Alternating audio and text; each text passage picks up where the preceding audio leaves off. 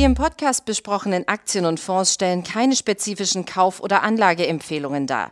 Die Moderatoren oder der Verlag haften nicht für etwaige Verluste, die aufgrund der Umsetzung der Gedanken oder Ideen entstehen.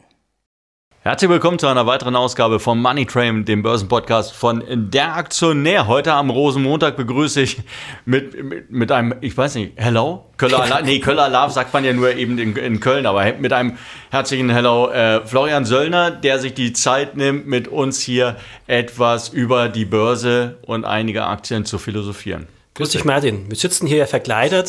Sieht, sieht leider niemand, aber, aber, sieht lustig aus für Martin mit dieser ja, roten Nase. Wir, wir, wollten uns ja eigentlich verkleiden, beziehungsweise du wolltest dich mit einem Kollegen Stimmt. verkleiden. Du wolltest ja eine Fliege, eine, eine schwarze ich Fliege. Ich wollte einmal James Bond sein, weil der Aufhänger war tatsächlich, wir wollten mal über die James Bond Aktie und jetzt kommt es, kleine Überraschung für einige, die Insider wissen es natürlich, Swatch Group.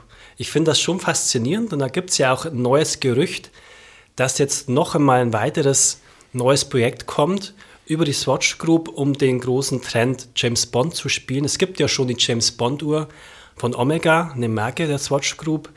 Und man hat jetzt schon gemeinsam eine Uhr zwischen Swatch, der Plastik-Billigmarke sozusagen, und Omega. Das läuft ja gigantisch. Und jetzt gerüchteweise kommt jetzt auch noch eine James Bond-Edition dieser günstigeren in den Markt. Das ist mal der Aufhänger und wir haben entdeckt, und ich, du hast mich überrascht, du hast ähm, versteckte Talente und Interessen. Du hast ja eine, eine richtige Nischenmarke der Swatch Group, kennst du sehr gut und hast ja. mich da doch überrascht damit. Ja, genau. Äh, Jacquet äh, de Ross oder Jacquet äh, Raux. Je nachdem, äh, wem man da gerade zuhört. Genau, das ist eine sehr kleine, sehr alte und äh, nichtsdestotrotz sehr feine Uhrenmanufaktur, äh, Himmels Willen, bis ich den, äh, das Wort raus habe. Und äh, ja, das Interessante ist, dass es eben unter dem Dach der Swatch Group ist. Du hast es ja gerade schon gesagt. Absolut. Das ist ein, normalerweise, das sind Dinge, da erinnert man sich, oh, irgendwelche Plastikarmbänder, ja, irgendwelche Plastikuhren, die waren mal äh, hochgradig angesagt, aber ähm, der Konzern, er baut immer weiter seine Marke aus und er kauft wirklich richtig clever dazu. Absolut. Ich finde das faszinierend, weil klar, auf den ersten Blick würde man meinen, Swatch, diese Plastikuhren, braucht man die noch? Weil klar, ich habe ja auch so ein Xiaomi-Band unter anderem gerne an. Die gibt es ja auch zu einer ähnlichen Preisklasse. Und dann habe ich aber Internetverbindung und Fitnessarmband, das hat ja dieses Watch alles nicht. Aber man ist clever. Der Chef sagt in einem Interview ganz frisch, Regeln brechen, um Neues zu schaffen. Man hat es gewagt, die große Omega-Marke, wo ja eine Uhr, so eine Moonwatch rund 10.000 Euro kostet, zu kombinieren mit der Swatch eben und hat dann Überraschungserfolg generiert. Ab 2021 ging es mit dem James Bond-Film los und da standen die Leute Schlange und angeblich die Nachfrage immer noch da, eine Million verkauft.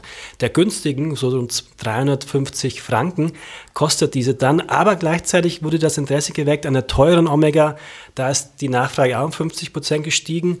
Und wie du sagst, solche Luxus-Nischenmarken hat man eben. Das ist, wir haben uns ja das beide jetzt mal näher angeguckt, das ist halt die Chance dass man da noch was draus machen kann. Man sieht seine Aktie, die springt an und ähm, die Faszination sind ja diese Uhrwerke, wenn du in der Uhr ein neues Projekt mit den Tolkien-Filmen einen Drachen hast, wo die, der, der Feuer speit und die Zunge rausstreckt und diese mechanischen Prozesse, du hast mir noch was erzählt, was ja schon 1770 diese Firma gemacht hat. Das ist schon faszinierend, was, wo, woran die Swatch Group, glaube ich, noch wachsen kann in den nächsten Jahren. Ja, und damit die Leute auch wissen, was äh, 1770 passiert ist, äh, da hat Sakedros äh, tatsächlich den äh, Schreiberling erfunden.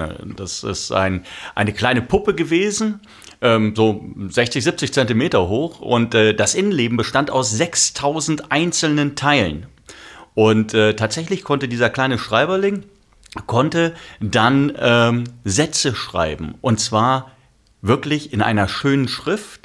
Und das Besondere war, man konnte, so, ich will nicht sagen, dass man es programmieren konnte, aber es gab hinten ein Typenrad, das konnte man austauschen. Du konntest die, die Buchstaben verändern und äh, damit konntest du auch verschiedene Sätze dann formulieren. Und als das erstmals vorgeführt wurde, war natürlich die Aufregung riesengroß, weil es war 1770 oder 1775 und äh, da war für viele Menschen äh, grenzte das eben an Zauberei, obwohl da im, Hin, im Inneren wirklich nur jede Menge Mechanik stand und das, was ich glaube, die Zeit überdauert hat, man muss sich ja immer fragen, weshalb gibt es heute noch solche Marken? Ja, ja wir, haben, wir, wir, haben Apple Watches, wir haben, ja. äh, wir haben Quarzwerke. Äh, wofür braucht man das überhaupt noch? Es war die unglaubliche Handwerkskunst, die, dahinter, die dahinter steckt. Und es, das ist etwas Bleibendes. Und wenn du dir heute eine Apple Watch kaufst, dann wirfst du die nach, im Zweifelsfall nach drei oder vier Jahren, wirfst du die weg. Die hat keinen Wert. Genau. Ich glaube, die Faszination ist halt, eben die Mechanik, das Handwerk an sich, aber die Faszination ist natürlich auch noch was, was man theoretisch überschauen und verstehen kann. Man kann es öffnen und kann reingucken. Während bei einem Smartphone, bei einem Fitnessband weißt du ja gar nicht mehr, welche Software ist im Hintergrund. Wer hört dich jetzt gerade ab und wer nicht. Und das ist schon was, was lebt. Natürlich auch diese begrenzte Anzahl. Die, die Rolex-Uhren haben sich ja im Wert über Corona verdoppelt im Preis. Ähm, da gibt es ja auch Preischarts der zehn größten Luxusuhren.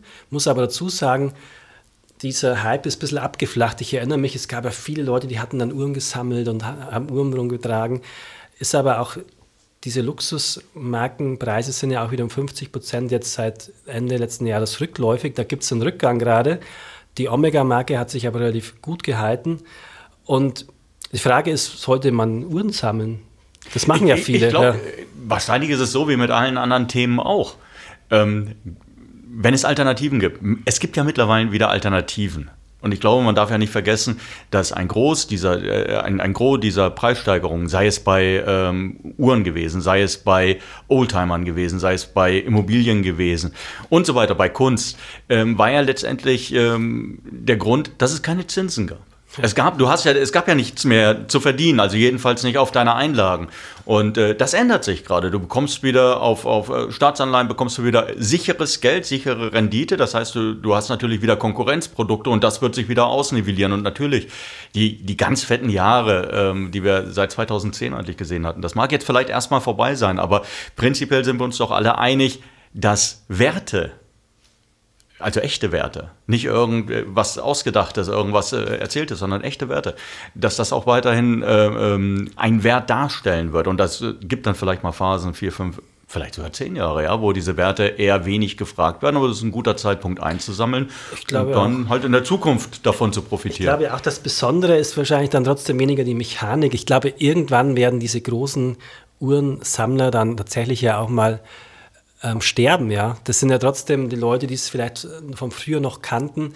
Ich glaube schon, aber was wahrscheinlich nie sterben wird, das ist die Faszination für Rolex oder Omega, für solche großen Marken. Aber sie müssen sich neu erfinden. Das schafft ja die Swatch gerade insbesondere. Also ich glaube schon, dass hier in den Aktien auch insbesondere Potenzial steht. Ob ich jetzt Uhren sammeln raten würde, weiß ich nicht. Man muss mal bedenken, so eine Omega kostet ja 40, 50 Mal so viel wie eine Apple Watch. Ist ja irgendwie. Ja, ja, gut, auf der anderen Seite, man darf eins nicht vergessen. Also es gibt ja Berechnungen für den Luxusmarkt. Ja. Der Luxusmarkt äh, weltweit hat etwa 400 Millionen Kunden. Und äh, binnen der nächsten, äh, bis Ende, bis Ende 2027 soll dieser Markt auf 500 äh, Millionen angewachsen sein. Und ich glaube, wenn du einen solchen Zuwachs an äh, potenziellen Neukunden hast, ja, dann spielt es keine Rolle, ob du drei Rolex mehr in den Markt wirfst als Anbieter. Oder ob es da, oder ob da irgendwelche Sammler sterben und dann irgendwelche Sammlungen aufgelöst werden und damit prinzipiell die verfügbare Zahl größer wird. Ich glaube, das wird der Markt einfach absorbieren und ich denke, dass diese ähm, die, diese alten Werte, die dann auch vielleicht vererbt werden, ich glaube, die werden immer ein Publikum finden. Ich ja, natürlich auch, ja. ist das nicht wie mit der Apple Watch. Da hast du schon recht, ja. Eine Apple Watch hat ein ganz anderes Preisniveau. Aber ich glaube, die Leute werden immer wissen, okay, das ist eine Rolex. Äh, ich glaube auch, die Marke wird nicht sterben. Ganz interessanterweise war jetzt ganz jüngst Palantir zum Beispiel, neue moderne KI-Firma. Da war einer der Vorstände gesessen mit einer teuren Luxusuhr, ich weiß nicht, war es eine Rolex oder eine Omega, aber daneben am anderen Armband eben so ein Fitnessarmband oder was, eine Apple Watch, also beides. Also er will quasi trotzdem zeigen, was er kann und was er liebt und, und die Bedeutung des Alten sozusagen und die Faszination der Uhren teilt er, aber er will auch modern und vernetzt sein. Und ich glaube, das muss zusammenwachsen. Wahrscheinlich Rolex-Enthusiasten würden mich jetzt steinigen, wenn ich sage, eigentlich muss selbst eine Rolex in 10, 15 Jahren mal ein bisschen in die Richtung gehen. Ich, würd, ich weiß nicht, ob ich, ob ich diesen Schritt gehen würde als, als Hersteller. Ich habe das gesehen, bei Tag Heuer wird das auch versucht, äh, also versucht man das auch, dann so ähm, Connectivity-Watches äh, in den Markt zu bringen. Ich weiß nicht, wie erfolgreich das sein kann, längerfristig. Was ich weiß, ist, dass sich ein äh, Bekannter von mir eine Tag Heuer, eine Carrera äh, geleistet hat. Auf die hat er relativ lange jetzt auch hingespart Also das ist wirklich dieses nicht, ich möchte etwas haben und habe es morgen mir direkt per Amazon irgendwie liefern lassen, sondern er hat darauf hingespart, um sich diese Uhr leisten zu können. Und ähm, der, der Bekannte ist 15 Jahre jünger als ich. Also ich glaube, diesen Markt wird es weiterhin geben. Ich glaube, die Leute werden weiterhin ihr Augenmerk drauf legen, das ist Handwerk, äh, das ist beständig, das ist nachhaltig. Da muss ich nicht dauernd irgendwie einen blöden Akku ähm, Absolut, ist auch beruhigend. aufladen. Weil klar, was kommen wir, das sagen ja uns auch KI-Experten, ChatGPT zum Beispiel pflanzt ja überall ein. Also den Roboter, der damals mechanisch gebaut wurde, gibt es ja jetzt laufend, rumlaufen. Man erkennt aber nicht mehr, was wird reingefüttert. Der seine Nutzer übrigens übel beschimpft hat. Ja. Und auch die, die Uhren der Zukunft hast du natürlich ChatGPT, mit denen kannst du sprechen. Aber jetzt ganz frisch aus Amerika, da teile ich auch die Meinung, ein bisschen kam von Business Insider, eine Kolumne, der sagt, hey, ChatGPT ist Con-Artist, ist ein Trickbetrüger. Also die, die Angst, die Skepsis vor dem wächst, weil man eben nicht genau weiß, woher kommt, was steckt da drin. Ähm, hey, wir haben alle iRobot geschaut. Ja, jeder hat iRobot gesehen, jeder hat gesehen, wo das endet. Ja, wir werden von den, von den Robotern versklavt. Nein, Spaß beiseite. Ähm, das ist doch ein interessantes Thema. Und ich glaube, es zeigt auch in die, Richt äh, in, die, in die Richtung, in die das Ganze geht. Aber das, was du beschreibst, ist für mich eigentlich das, was morgen Mainstream sein könnte. Also das, was hier ans Handgelenk gebunden wird, dann können sie noch tausend Funktionen mehr. Alleine, dass du über eine Apple Watch telefonieren kannst, das brauche ich wie ein Loch im Kopf. Entweder, wenn ich trainieren will, will ich trainieren. Und, ne? Und das also, ist natürlich auch die Hoffnung, sage ich mal, für die deutschen Automobilhersteller, dass am Ende sie Uhrenmarkt sich nicht einfach nur das durchsetzt, was am effizientesten produziert wird und am exaktesten die Zeit anzeigen, am leichtesten ist, sondern dass die Leute schon die Faszination teilen für Handwerk, für Geschichte, für Marken. Und da wird es natürlich immer diesen Nischen-Luxusmarkt geben, weswegen ich ja auch glaube, dass Mercedes, Porsche, vielleicht auch BMW und Co. auch die nächsten 100 Jahre irgendwo und irgendwie überleben werden, wie es wahrscheinlich die Swatch Group schafft. Aber man muss halt trotzdem ein bisschen mit der Zeit gehen. Ich glaube, dass, dass die Swatch Group einfach ein gutes Beispiel auf James Bond zu setzen, trotzdem ein bisschen neue Technologien einfließen zu lassen. Zum Beispiel Biokeramik lässt man einfließen. Das ist eine Kombination aus Kunststoff und Keramik. Also man ist schon innovativ, aber eben in der richtigen Dosis. Und ja, ein Plädoyer natürlich für Marken, Absolut. BMW und hat das übrigens gemacht mit, äh, mit James Bond. Das war, ich weiß jetzt gar nicht, war es GoldenEye? Ach stimmt, äh, ja. das war der Z8. Z8. Schönes und Auto. Das war ein super Auto. Ja, ich habe mal äh, Gelegenheit gehabt, da mit, mitzufahren. Das war schon äh, brachial. Wobei für den Preis hätte ich es mir wahrscheinlich nicht gekauft, weil ich gesagt habe, ein bisschen viel Plastik dabei gewesen. Aber unabhängig davon, der Wagen, hättest du ihn damals gekauft, hättest du ihn heute noch in deinem Besitz, ja, ähm, würdest du dich wahrscheinlich freuen wie, wie ein Schnitzel. Ähm, ich glaube, was die, was die Zuhörer jetzt langsam mal äh, wissen wollen, wenn sie es bisher hierhin geschafft haben. ähm, die SWOT Group, was ist damit? Kann man die Aktie kaufen? Ich würde sie tatsächlich zu konservativen Anlegern ähm, anraten. Ist irgendwo charttechnisch interessant. Wir haben, kommen aus einer langen Seitwärtsbewegung. Die Aktie hat Schwung aufgenommen man ist günstig, KGV unter 20, Dividendenrendite 2%, nicht mega günstig, ja, aber dafür okay. macht man es nicht. Ne? Und man hat da auch ein bisschen Überraschungspotenzial. Man hat jetzt auch gesehen, der CEO und Chef ist innovativ, da wird noch einiges kommen. Und ähm, mit dieser Droß-Marke nur ein Beispiel, gibt ja Rado und weitere Marken. Also wenn man das weiterentwickelt in die Zukunft, ist das auf jeden Fall spannend. Es wird jetzt kein keine schnell laufende Aktie werden, wie es vielleicht Nvidia wird, die hat direkt in die Zukunft geht, beispielsweise. Aber es ist interessant, man muss natürlich beobachten, und das ist auch die Frage an dich, Martin, ist jetzt dieser Rolex-Indikator, sage ich mal, dass wir jetzt deutlich rückläufige Kurse bei Luxusuhren haben, ein Indikator dafür, dass dieser Luxusmarkt jetzt auch mal ein bisschen in die Knie geht? Oder glaubst du, am Ende die steigt, steigt die Wirtschaft wieder und wird wieder angefacht durch Geld und, und die Werte solcher Luxusartikel werden wieder steigen. Also tatsächlich glaube ich, dass wir langfristig weiterhin, dass die Unternehmen, die Konzerne, es sind ja mittlerweile Riesenkonzerne, ja, ob das Kering ist oder LVMH ist, dass die auch weiterhin hervorragende Geschäfte machen werden. Wir haben mit den letzten Zahlen sind wir jedes Mal fast hinten übergefallen, wenn wir gesehen haben, wie viel Umsatz, wie viel Gewinn die rausholen, äh, wie stark die immer noch wachsen können, auch auf dem Niveau. Darf man ja nicht vergessen, LVMH ist ein Konzern, der macht 80 Milliarden äh, Euro Umsatz im Jahr.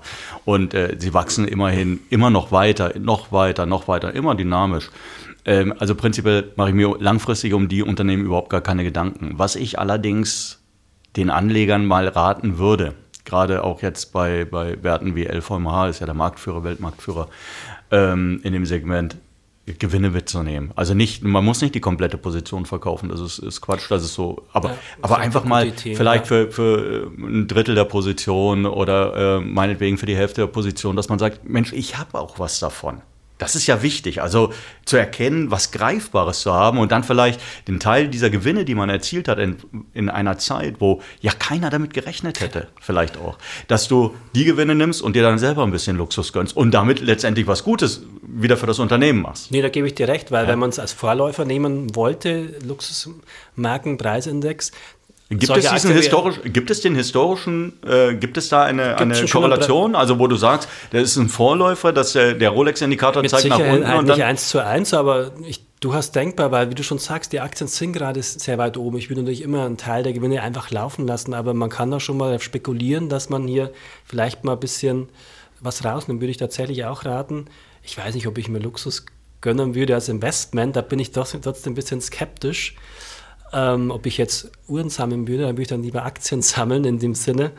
Aber es ist auf jeden Fall ein spannender Bereich, ähm, der uns durchaus auch mal fasziniert. Wir hatten heute ein Vorgespräch, wirklich faszinierend gesprochen über diese mechanischen Werke und das wird, glaube ich, trotzdem immer weiter faszinieren, wenn man gute Qualität hier anbietet. Übrigens so eine Trossuhr, ich habe gesagt, hey, also so eine Uhr würde ich mir mal kaufen. Kostet ja so rund 300.000 Euro. ja, genau. Da, und da, fängt es an, da hört es da da nicht auf. Da, da, siehst du, da siehst du auch mal, was, äh, was da an, an äh, also an Know-how drin steckt, weil so, um so ein kleines Werk bauen zu können, dass dann auch noch diese, diese, ich weiß jetzt nicht, Lovebirds oder diese, diese kleinen Piepmetze, ja, die sich da drin, die ja, die sich, die, die sich da drin bewegen. Und äh, das musst du erstmal auf der Größe hinbekommen.